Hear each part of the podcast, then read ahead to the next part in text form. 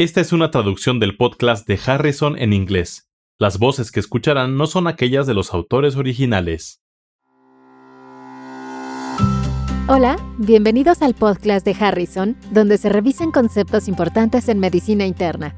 Soy Kathy Handy. Y yo soy Charlie Wiener. Venimos de la Johns Hopkins School of Medicine.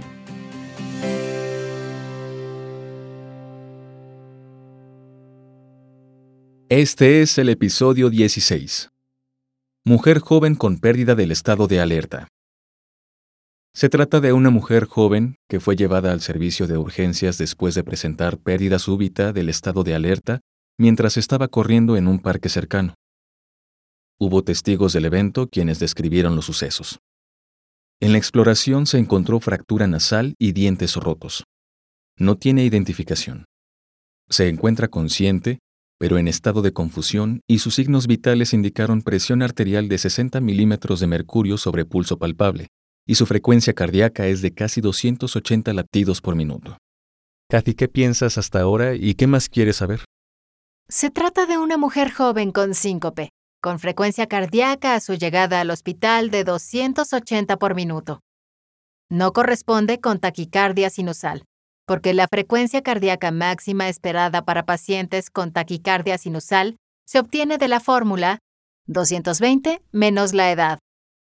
No conocemos su edad, pero esto no es relevante porque 280 es una frecuencia demasiado elevada para que corresponda con taquicardia sinusal.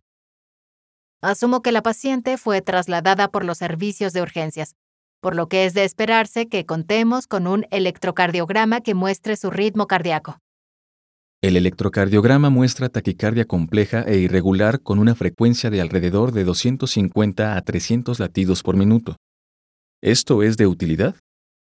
Al pensar en taquicardias, es importante diferenciar entre las taquicardias de complejo ancho y las de complejo estrecho. Las taquicardias de complejo estrecho por lo general tienen origen supraventricular y las taquicardias de complejo ancho suelen ser ventriculares. ¿Pero todas las taquicardias complejas se originan en el ventrículo? No todas, aunque sí la mayor parte de las veces y, en definitiva, es necesario saber si la paciente presenta taquicardia ventricular. Las taquicardias supraventriculares que no pasan a través del nódulo auriculoventricular pueden dar origen a taquicardia de complejos anchos. Si existe una alteración preexistente del sistema de conducción, podría manifestarse con complejos anchos. Y cuando mencionas enfermedad de conducción preexistente, ¿quieres decir como un bloqueo de rama o algo así? Sí, absolutamente. Y eso es común en las personas mayores que tienen antecedentes de cardiopatía isquémica o en pacientes con miocardiopatía infiltrativa. Mencioné que esta taquicardia parecía irregularmente irregular. ¿Eso es de utilidad?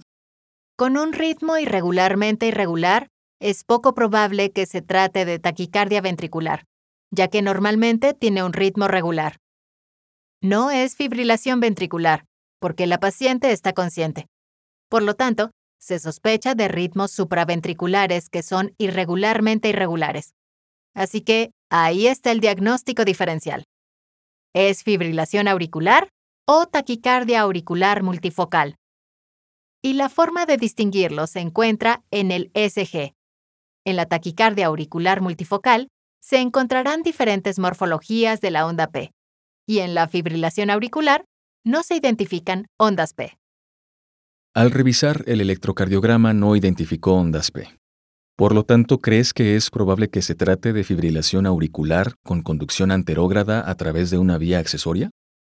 Sí, pensaría en ese mecanismo. Ahora haré la pregunta.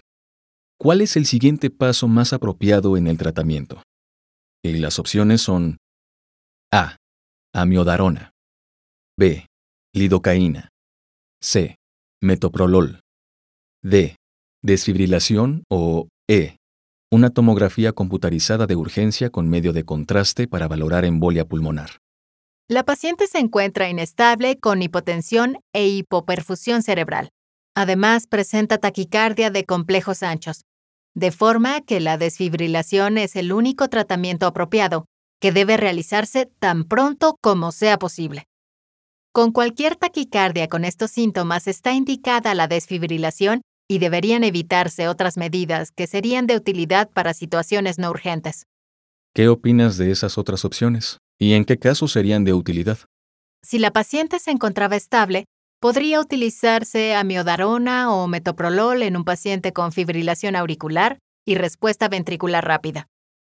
La realización de una tomografía podría ser razonable si se sospecha embolia pulmonar y si el paciente tiene signos vitales estables. Si existen indicios fuertes de embolia pulmonar y no es posible realizar la tomografía computarizada, podría iniciarse la anticoagulación con bases empíricas. La lidocaína se utiliza para arritmias ventriculares, de forma que no sería de utilidad en este caso. De forma que el punto relevante en este caso es que, al valorar a cualquier paciente inestable con taquiarritmia, el primer paso debería ser la cardioversión con corriente directa. Además, la causa de las taquicardias debe diferenciarse con base en la morfología del complejo QRS y su regularidad. Para más información sobre este tema, consulte Harrison Principios de Medicina Interna, edición 21, sección 3, Trastornos del ritmo. Los podcasts de Harrison son una publicación de McGraw-Hill disponibles en Access Medicina el recurso médico en línea que ofrece los contenidos más recientes y fiables de las mejores mentes de la medicina. Para obtener más información visite accessmedicina.com.